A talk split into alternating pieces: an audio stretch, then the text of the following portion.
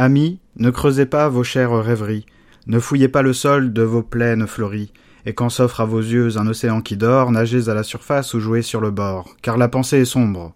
Une pente insensible va du monde réel à la sphère invisible. La spirale est profonde, et quand on y descend, sans cesse se prolonge et va s'élargissant, et pour avoir touché quelque énigme fatale, de ce voyage obscur souvent on revient pâle. L'autre jour, il venait de pleuvoir, car l'été, cette année, est de brise et de pluie attristé, et le beau mois de mai, dont le rayon nous leurre, prend le masque d'avril qui sourit et qui pleure.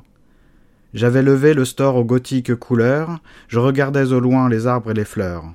Le soleil se jouait sur la pelouse verte, dans les gouttes de pluie et ma fenêtre ouverte, apportait du jardin à mon esprit heureux un bruit d'enfants joueurs et d'oiseaux amoureux. Paris, les grands ormeaux, maisons, dômes, chaumières, tout flottait à mes yeux dans la riche lumière de cet astre de mai dont le rayon charmant, au bout de tout brin d'herbe, allume un diamant. Je me laissais aller à ces trois harmonies, printemps, matin, enfance, en ma retraite unie, la Seine ainsi que moi laissait son flot vermeil suivre nonchalamment sa pente, et le soleil faisait évaporer à la fois sur les grèves l'eau du fleuve en brouillard et ma pensée en rêve. Alors, dans mon esprit, je vis autour de moi mes amis, non confus, mais tels que je les vois, quand ils viennent le soir, troupe grave et fidèle, vous avec vos pinceaux, dont la pointe étincelle, vous laissant échapper vos vers au vol ardent, et nous tous écoutant en cercle ou regardant. Ils étaient bien là tous, je voyais leurs visages, tous, même les absents qui font de longs voyages. Puis tous ceux qui sont morts vinrent après ceux-ci, avec l'air qu'ils avaient quand ils vivaient aussi. Quand j'eus, quelques instants, des yeux de ma pensée, Contempler leur famille à mon foyer pressé, je vis trembler leurs traits confus, et par degrés pâlir en s'effaçant leurs fronts décolorés, et tous, comme un ruisseau qui dans un lac s'écoule, se perdent autour de moi dans une immense foule.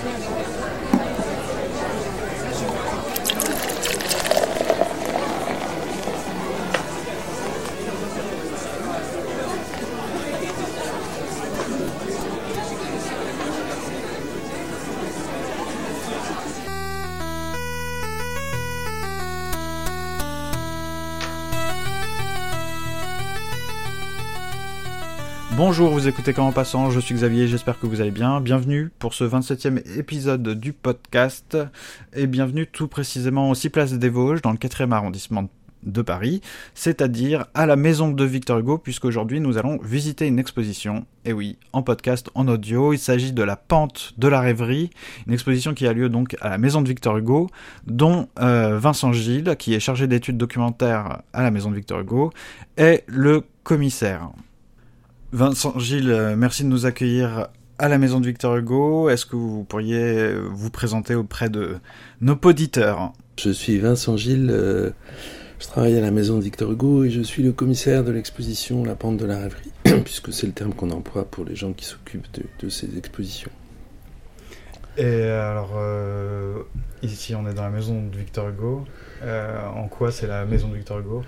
Alors, ce musée s'appelle la Maison de Victor Hugo parce qu'il est dans un, immeuble de la place des Vosges dans lequel Victor Hugo a habité. Il a loué un appartement au second étage entre 1832 et 1848. Donc, quand son héritier, son légataire, en fait, Paul Meurice a, décidé de créer un musée et donner toute sa collection en fait pour pour faire les bases d'un musée Victor Hugo, on a choisi ce, bâtiment dans lequel Victor Hugo avait habité pendant 16 ans et qui entre-temps avait été transformé euh, entre autres en école. Donc, euh, ce qui explique que la configuration du musée ne correspond pas à la configuration de l'appartement du temps de Victor Hugo. Mais il a quand même, même un, lien, direct avec, euh, le poète. Et par ailleurs, ce musée possède aussi la maison Victor Hugo d'exil à Guernesey, qui est la seule maison que Victor Hugo n'a jamais, jamais achetée en fait.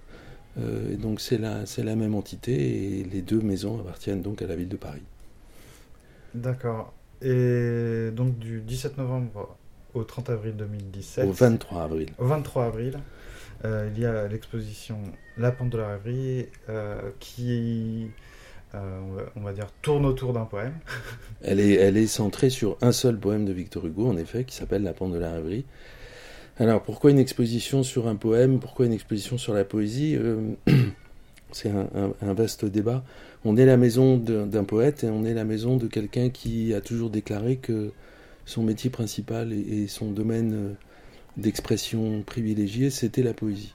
Euh, avant d'être, euh, même je pense, dans son esprit, le roman ou, le théâtre, c'est d'abord la poésie. Et donc, alors faire une exposition, ça consiste généralement à mettre des choses sur un mur. Donc, ça devient très compliqué quand il s'agit de mots. Euh, parce que comment est-ce qu'on met euh, des mots sur un mur et comment est-ce qu'on met de la poésie sur un mur. Euh, donc on, consacre beaucoup d'expositions soit à des recueils entiers parce qu'à ce moment-là c'est plus simple. Donc on a fait une exposition sur les orientales, on a fait une exposition sur les misérables, sur le, travail l'homme qui rit par exemple. Mais on a fait beaucoup d'expositions dans lesquelles on, présente plutôt le côté dessinateur de Victor Hugo puisqu'il a il a aussi abondamment dessiné. Alors il y a eu, j'ai eu de, longues discussions avec Gérard Audinet, qui est le directeur de la maison, en, lui proposant de, bah, de consacrer une exposition à la poésie et, en étant encore plus radical encore à un poème. Et le grand débat, c'était euh, d'accord, mais qu'est-ce que vous allez faire? Et donc euh, je ne savais pas ce qu'on pouvait faire avec ça, mais c'était la volonté de, de ramener, de ramener le poète, de ramener de la poésie dans une exposition et, et, de redonner vie euh, aux mots euh, et à la forme poétique qui est une forme bien particulière. Euh, un poème, c'est un objet, c'est un paysage, c'est une narration, c'est un ensemble de règles qui font que c'est pas des mots mis n'importe comment les uns à côté des autres. Voilà, c'est tout un, objet artistique euh, qui m'intéressait de pouvoir, euh, pouvoir développer aussi, euh, et, en tout cas de faire un focus sur cet objet-là. bon, et puis ça fait jamais de mal, même en 2016 et peut-être même surtout en 2016, de parler un peu de poésie. Donc voilà, c'était l'objectif de cette, de cette exposition. Après, une fois qu'on a dit ça, on est bien embêté, parce que effectivement, comment fait-on pour faire une exposition autour d'un poème? Alors on peut faire plusieurs choses, on peut l'expliquer, euh, c'est-à-dire donner des clés qui permettent d'en comprendre les images, de savoir d'où elles viennent, de, savoir quel, écho ça a dans le reste de l'œuvre de Victor Hugo. C'est un, point de vue plutôt scolaire, universitaire, qui a son intérêt, hein, qui est intéressant, qui est utile. Euh, mais qui est difficile à mettre en, scène sur des murs parce que qu'est-ce qu'on fait? On met, on met 15 panneaux et puis, et puis les gens défilent devant les panneaux et puis ils lisent. Bon, c'est pas très, c'est pas très excitant et c'est pas très.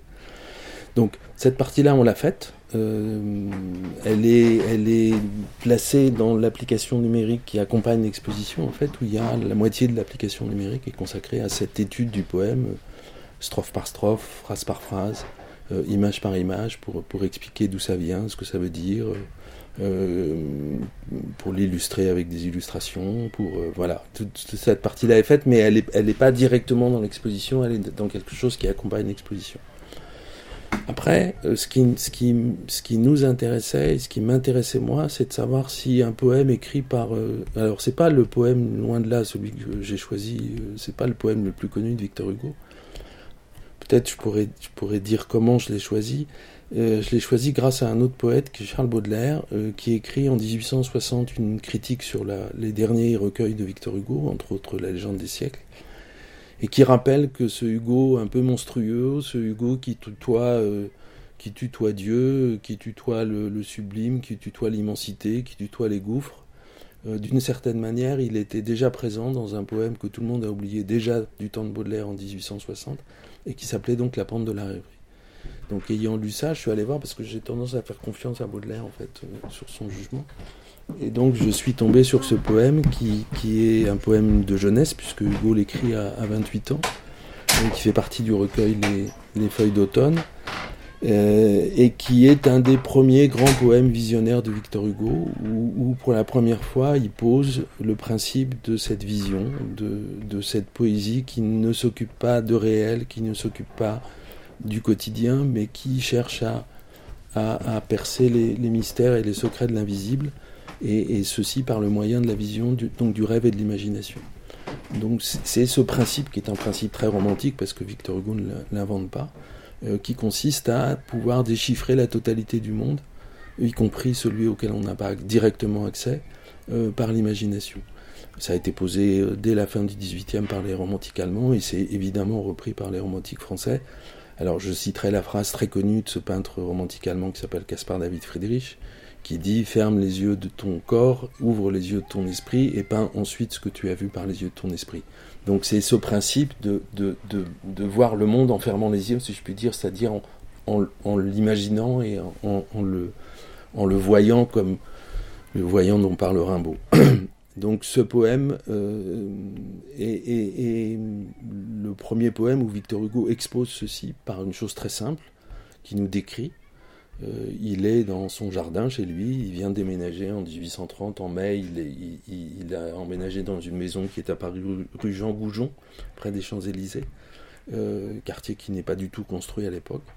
Et il est dans son jardin, et il regarde par la fenêtre, et il voit dans son jardin ses enfants qui jouent, euh, donc c'est une banalité d'un quotidien très, très accessible. Il nous parle de, du mois d'avril qui a été très pluvieux. Enfin, il nous fait des choses sur la météo, sur, le, sur la lumière. Sur, voilà. il, nous, il nous fait une entrée en matière très, très terre à terre et très banale. Et puis, au-delà de ces enfants qui jouent, euh, il voit arriver dans son champ de vision ses amis qui en principe sont en voyage, et notamment Louis Boulanger et Sainte-Beuve, auxquels il a consacré les deux poèmes qui précèdent dans le recueil, qui sont deux personnes qui sont très proches de lui, et donc qui sont pas censées être à Paris et qui ne peuvent pas donc être dans le jardin euh, sous, ses, sous yeux. Et puis après, les gens qui sont en voyage, il voit arriver les gens qui sont morts, et petit à petit, il nous entraîne dans ces, dans ces gens qui se font dans une sorte de foule, et il se laisse entraîner par cette foule. Et donc, il va, euh, il va avoir la totalité de toutes les campagnes, de toutes les montagnes, de tous les golfs, de toutes les, de toutes les saisons euh, sur la Terre. Il va descendre dans les sous-sols de la Terre et il va trouver des cités qui sont des cités antiques. Et puis sous les cités antiques, il va traverser d'autres cités qui sont des cités mortes avec des foules de gens morts qui passent comme ça.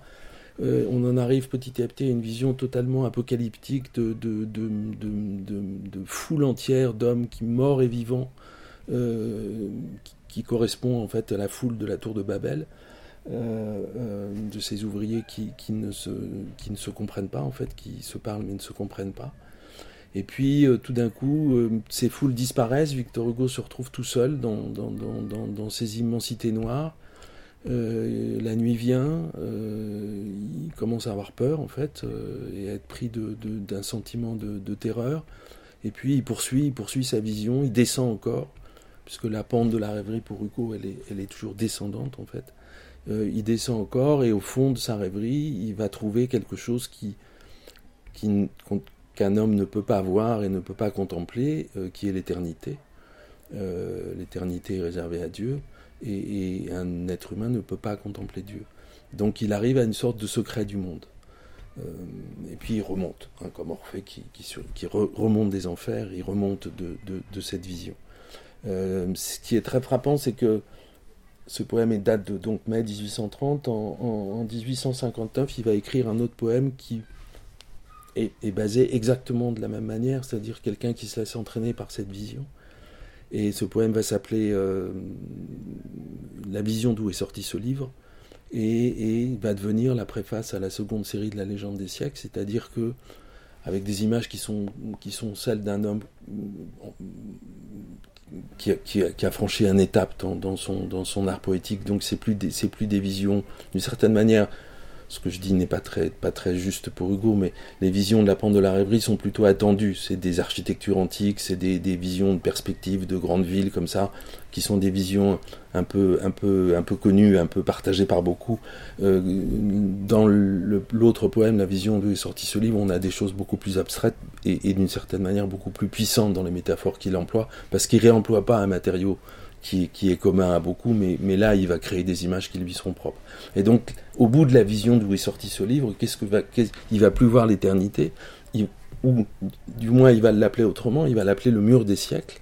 Et donc, ça va embraser l'entièreté de l'histoire humaine, euh, l'entièreté de, tout ce que l'homme a créé, de tous les mythes et de toute l'histoire humaine, et ça va donner la, matière du livre et du recueil qu'on a appelé la légende des siècles. Donc ce qu'il trouve au bout de cette vision, c'est véritablement son champ poétique. Donc voilà. Donc la la rêverie, c'est vraiment la, première pierre et qui donne le là, qui donne la méthode et qui donne le but de cette poésie visionnaire que Victor Hugo va, va développer par la suite. Il va pas se consacrer exclusivement à la poésie visionnaire. Il, reste une partie de, sa poésie qui est une poésie intimiste, où il parle de ses amours, il parle de ses enfants, de la famille, de, choses très, très concrètes. Et puis une autre partie encore de, son activité poétique qui va concerner le, euh, le, domaine politique, avec des recueils comme Les Châtiments ou, ou L'année terrible. Euh, donc voilà, il, ne va jamais trancher en disant je vais me consacrer exclusivement à ce type de poésie, de la même manière que dans les feuilles d'automne, on retrouve, euh, pas de poésie politique, mais on retrouve toute une partie du recueil qui est, qui est, fait avec de la poésie intimiste. Donc voilà pourquoi, grosso modo, j'ai choisi ce, premier poème, et aussi parce qu'il avait des images très concrètes, très, très, très simples, à la limite à, déchiffrer, à comprendre.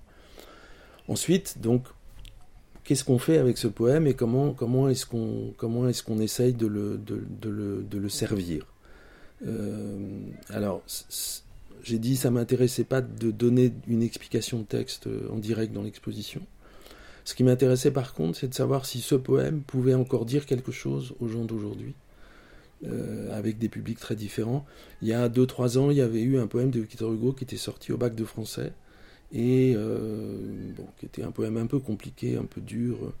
Et, beaucoup d'élèves avaient, sortant de l'épreuve, avaient tweeté des choses pas du tout aimables pour Victor Hugo, euh, que je ne peux, la décence m'interdit de répéter ici pour Victor Hugo, pour sa mère, pour sa famille. Euh, et donc on s'était beaucoup, beaucoup, beaucoup, ça, c'était frappant parce que c'était vraiment, c'était vraiment un, gouffre. Voilà, ils avaient, ils avaient pas compris le poème, ça leur avait pas plu et, et ils étaient furieux en fait. Donc on s'est demandé si, si en, travaillant sur un, poème de Victor Hugo, on pouvait aller voir des, lycéens et essayer de travailler avec eux sur ce poème pour voir si ça restait totalement hermétique, s'il n'y avait pas d'écho ou si, euh, ou si ça suscitait chez eux des échos sensibles en fait. C'est le côté sensible qui est le plus intéressant.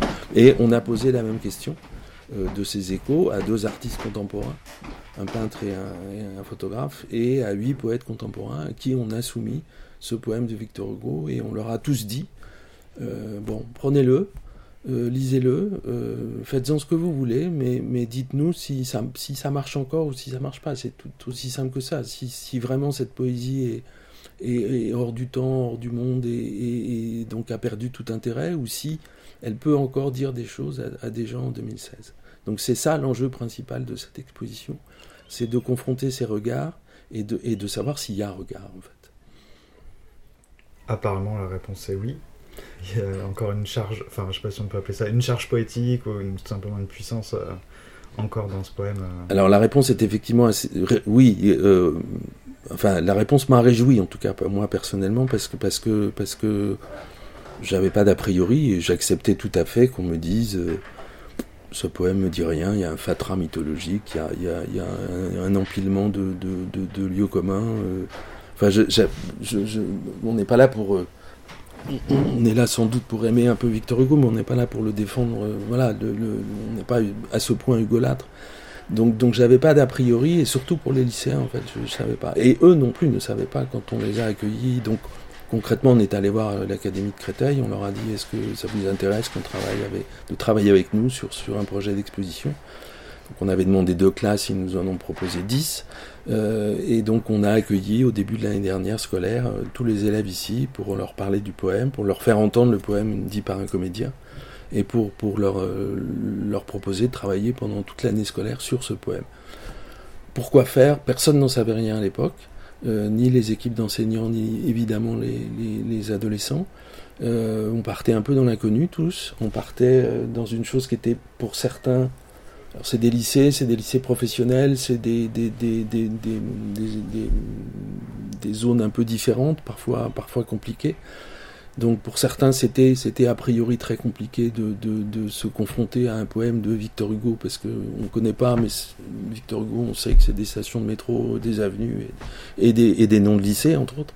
Donc on sait que c'est un personnage important, imposant, euh, euh, voilà, respectueux, respecté. Voilà, on a eu plusieurs fois de la, bouche des élèves et des professeurs le mot effrayant. En fait, vous vous, vous rendez pas compte à quel point c'est effrayant ce que vous nous demandez. Moi, ça me semblait pas effrayant, mais voilà. Et finalement, ça l'a pas été puisque toutes les classes ont répondu euh, par des œuvres.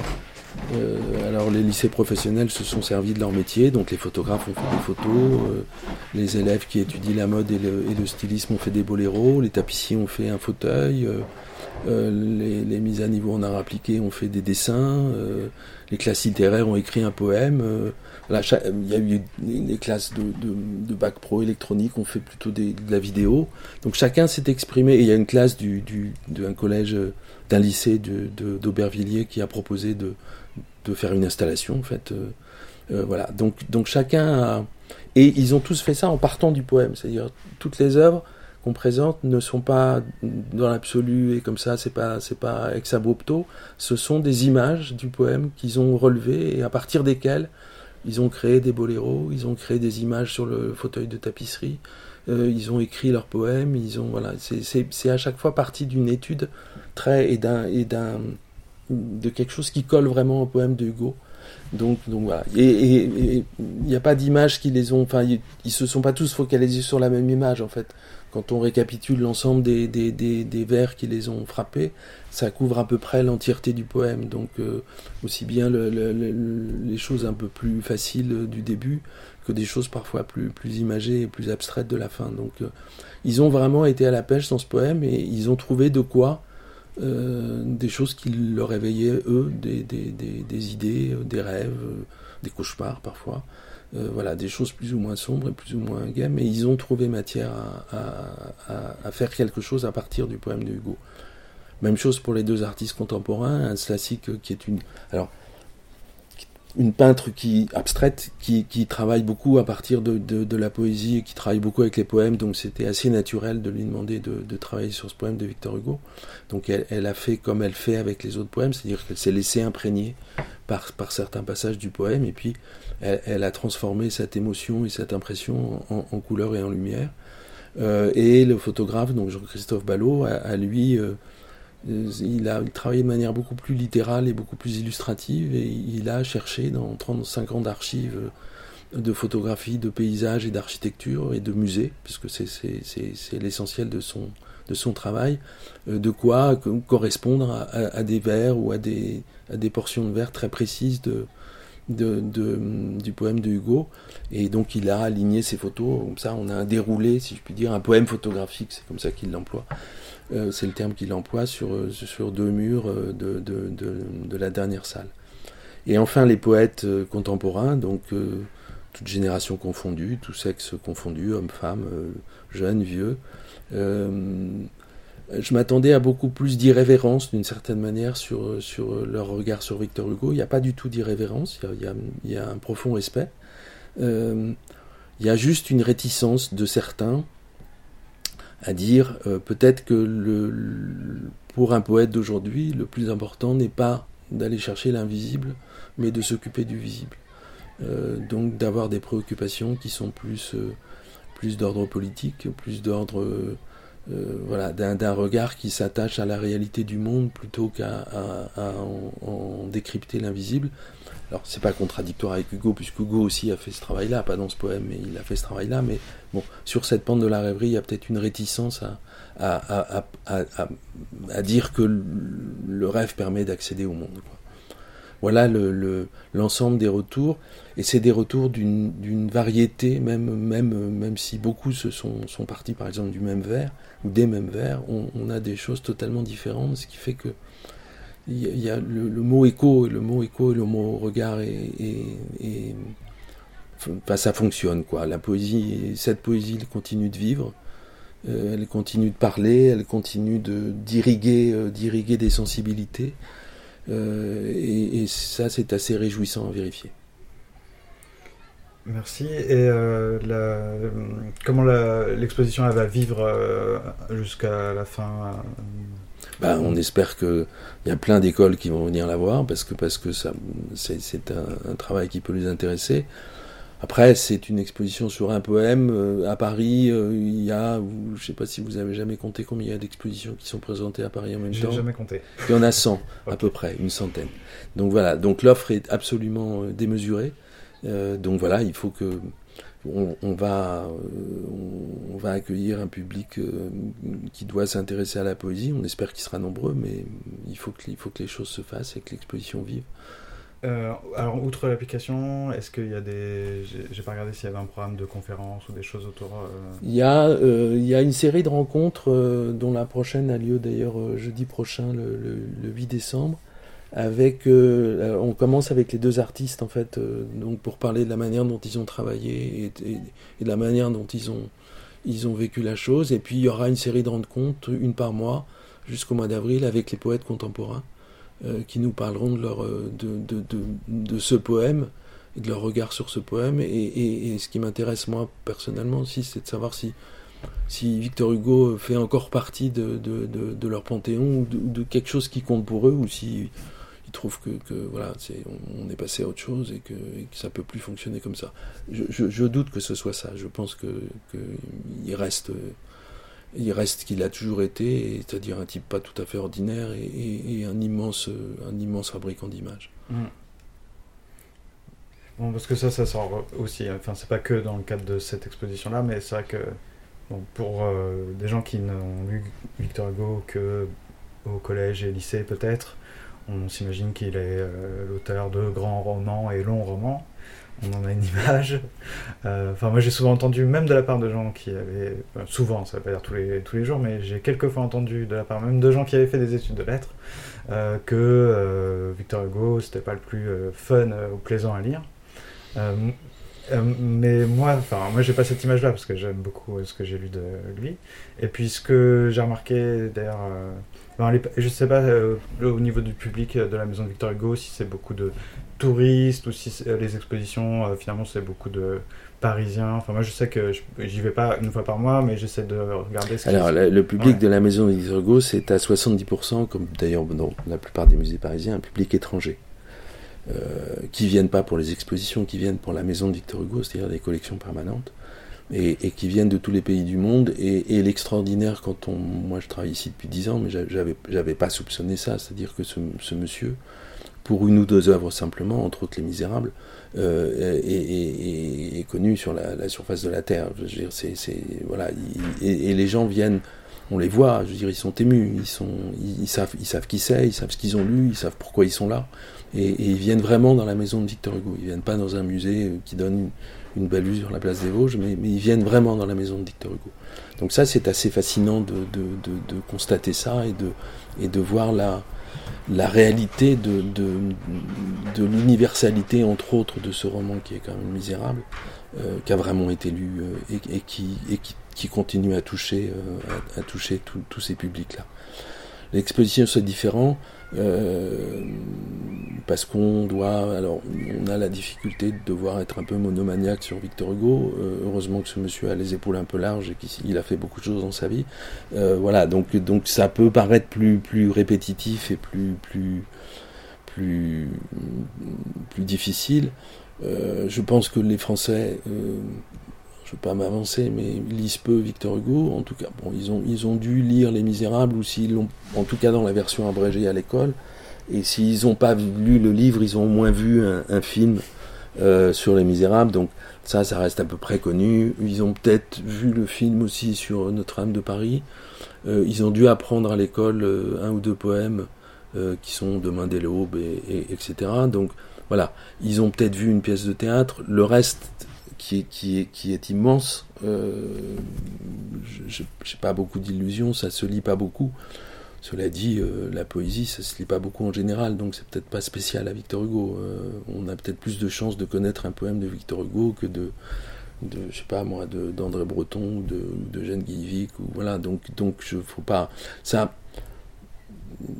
C'est toujours. Alors, je, vais, je vais dire une chose un peu, un peu, un peu provocatrice mais euh, la démocratisation de l'accès à, la culture, ça ne doit pas se transformer en une obligation et, bon, un peu, un peu plus du, enfin c'était plus répandu du temps de Victor Hugo, mais la poésie, ça a toujours concerné 0,5% de la population. Et il n'y a pas de raison, ça change beaucoup. Donc, euh, donc voilà, donc je suis pas. Après, il faut que chacun puisse y avoir accès, il faut que chacun puisse venir, il faut que chacun puisse euh, ouvrir un livre, mais c'est un effort individuel et, ça ne dépend pas simplement d'une visite dans les musées. Si on a, par cette exposition ou par d'autres, un peu donné d'envie d'ouvrir euh, les feuilles d'automne ou d'ouvrir les Misérables ou d'ouvrir l'homme qui rit, on, est, on est absolument ravi. Mais, mais c'est une démarche individuelle. La lecture, c'est une chose individuelle, c'est une chose personnelle et solitaire. Donc, donc on ne peut pas forcer ça. Il faut, il faut montrer que ça existe, il faut donner des l'envie peut-être d'y aller, mais, mais je, je, reste modeste sur le, sur l'objectif en fait, sur le, et le pouvoir qu'on a. Alors ça peut être aussi l'occasion, parce que ça c'est une chose que j'ai découvert finalement, je crois, par rapport à mes études assez tardivement. Enfin au lycée, je n'étais pas au courant que Victor Hugo euh, dessinait. Oui. Alors j'ai vu une exposition, il euh, c'était peut-être il y a un an, euh, consacrée vraiment au dessin de Victor Hugo. Là il y en a quelques-uns il y en a trois, euh, plus une gravure. Euh, alors pourtant, ça fait depuis, euh, depuis, depuis, je sais pas, 15 ans, 20 ans qu'on consacre énormément d'expositions, en fait, et qu'on en montre énormément d'expositions de dessins de Victor Hugo. oui, c'est un. Alors, pour lui, c'est une activité annexe, si je puis dire. C'est-à-dire, c'est une activité constante, c'est-à-dire qu'il a dessiné toute sa vie. Et il y a des moments où, il ne fait principalement que ça, mais c'est pas l'essentiel de son, art.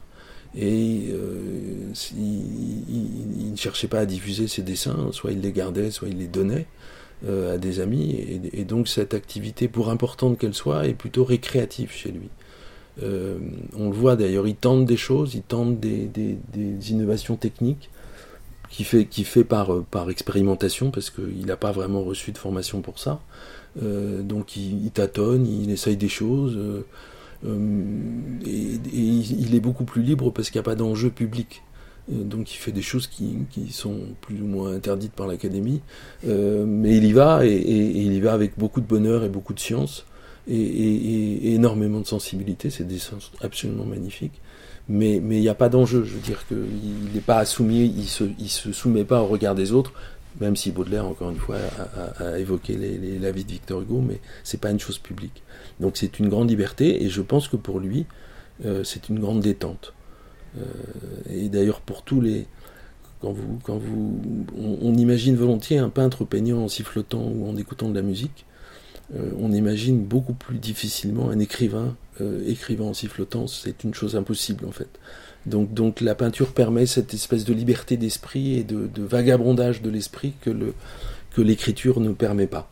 Euh, et, donc pour lui, c'était, je pense que c'était un, moment, un moment de détente, le dessin. Mais effectivement, la maison Victor Hugo a, la, seconde grande collection de dessins, la première étant celle de la, Bibliothèque nationale, donc on a, on a une belle collection de dessins de Victor Hugo. Alors là, il me vient quelque chose à l'esprit qui n'a rien à voir, peut-être que je vais un peu trop loin dans mes... Mais euh, euh, quand on parle, quand on lit euh, la pente de la rêverie, moi je pense au promontoire de la pensée, il y a, des, il y a, un vocabulaire comme ça d'un peu de, de lieux euh, entre deux euh, mondes, c'est de la géométrie.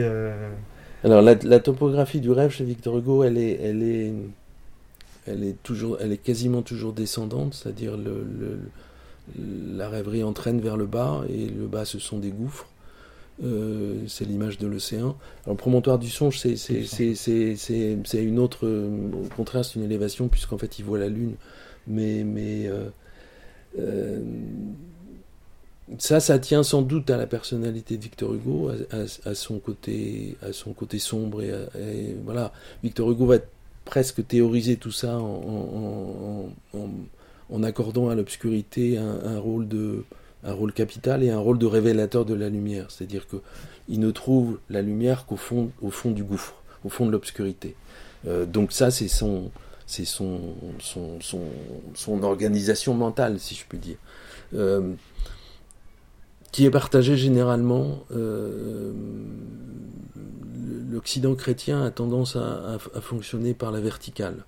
Dieu est en haut et, les hommes sont en bas, et, donc ce qui fait peur et ce qui est frais, et l'inconscient est plutôt, plutôt, plutôt vers le bas. il faut attendre, à mon avis, le surréalisme pour que pour qu'il y ait une sorte de plein pied, c'est-à-dire qu'on puisse passer du réel à l'irréel, non pas en descendant ou en s'élevant, mais absolument de plein pied. Euh, c'est l'écriture automatique, c'est les sommeils hypnotiques de Desnos, euh, et, on raconte, les gens qui l'ont connu racontent que Desnos était capable, si je puis dire entre guillemets, de parler surréaliste en se baladant dans la rue. Je veux dire, il n'y avait pas d'hiatus. Et quand vous lisez les récits euh, imaginaires de Desnos, ou les récits qui sont forcément imaginaires, ou les, les, j'ose pas appeler ça roman parce que c'est interdit par la, par le pape, mais, mais vous, êtes, vous, êtes dans la réalité et puis tout d'un coup, euh, vous êtes ailleurs. Mais il n'y a, pas de, descente, il n'y a pas de montée, c'est vraiment du, même niveau, si je puis dire. Victor Hugo, non, il y a toujours, une différence d'échelle, on descend, on monte. Il y, a un, rêve qui est un vrai rêve, en fait, que Victor Hugo a, noté, qui s'appelle, enfin, qui n'a pas de titre, et où il raconte qu'il est au bord d'un gouffre et qu'il regarde vers le bas et qu'il voit des étoiles. Et donc il se dit, ben, en bas il y a la mer, et, enfin il y a de l'eau, et c'est le reflet des étoiles qui sont au-dessus. Donc il lève la tête, et il s'aperçoit que ce pas les mêmes étoiles.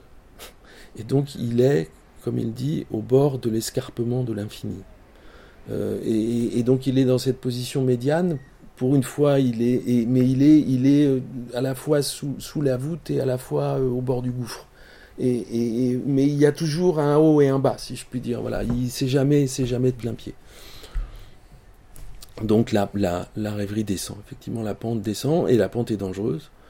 Euh, il le dit en, introduction au poème et il le dit à la fin. Euh, euh, alors, la pente dangereuse, c'est quoi? C'est entre autres la folie. C'est-à-dire que la raison, la raison se perdant dans l'imaginaire, et Victor Hugo en a malheureusement un exemple proche, puisque son frère Eugène, avec qui il a commencé à écrire et qui était très proche de lui, euh, est, atteint de maladie mentale et, interné, euh, que sa fille va l'être. Euh, et on a l'exemple, on a l'exemple de Gérard de Nerval, et, dans le promontoire du songe, quand Hugo parle de, explique que la rêverie est assez fou et que, c'est dangereux, qu'il y a des coups de grisou, il est évident qu'il songe à, songe à Nerval. Euh, qui, qui, est mort quelques, quelques années auparavant. Donc il est très conscient de, de, cette, de ce danger de, de, de l'imagination qui prend tout le pouvoir euh, à l'intérieur de, l'homme. Euh, Breton sera, sera de même conscient de ça, puisqu'il va, il va arrêter les sommeils hypnotiques. parce que parce que c'est dangereux et, et, de la même manière l'étape parlante de Jersey il y a un des participants qui à un moment donné commence à débloquer et on arrête en fait voilà. Ils sont conscients qu'il que y a, y a c'est pas sans, c'est pas sans, sans danger. Bon, merci beaucoup en tout cas. Il n'y a pas de quoi. Merci infiniment à Vincent Gilles pour cette présentation d'exposition. Merci également à Florence Claval qui est la chargée de communication du musée. Euh, la pente de la rêverie, donc, hein, c'est à la maison de Victor Hugo jusqu'au 23 avril 2017. Euh, sachez que la maison de Victor Hugo est ouverte tous les jours, hein, de 10h à 18h. Le tarif de l'exposition euh, en plein tarif, 8 euros. Tarif réduit, 6 euros. Euh, si vous voulez des informations complémentaires autour du musée comme autour de l'exposition, eh bien rendez-vous sur le site internet maisonvictorhugo.paris.fr avec un S à maison. Nous, on se retrouve le 7 janvier 2017 pour l'épisode final donc de la première saison de Comment Passant, l'épisode 28 avec euh, vos lectures de poèmes, vos textes. Euh, je pense que ça vous plaira. En tout cas, merci déjà à tous ceux qui ont, qui ont participé. Euh, D'ici là, si vous avez des remarques, des questions euh, par rapport à l'épisode que vous venez d'écouter, eh n'hésitez pas, soit sur Twitter, euh, comme en passant, soit sur Facebook, comme en passant, soit sur Internet, comme en passant.fr, c'est très simple. en tout cas, sachez que moi été vraiment super emballé par la réalisation de cet épisode en, mobilité, en visite d'exposition. J'espère pouvoir vous proposer ça de nouveau très bientôt dans un autre lieu, dans un autre cadre, pour une autre exposition peut-être. En tout cas, merci d'avoir écouté cet épisode. Euh, et puis, bah, portez-vous bien. Et puis, j'espère que euh, vous serez euh, encore plus qu'avant amis de Victor Hugo. Allez, à très bientôt.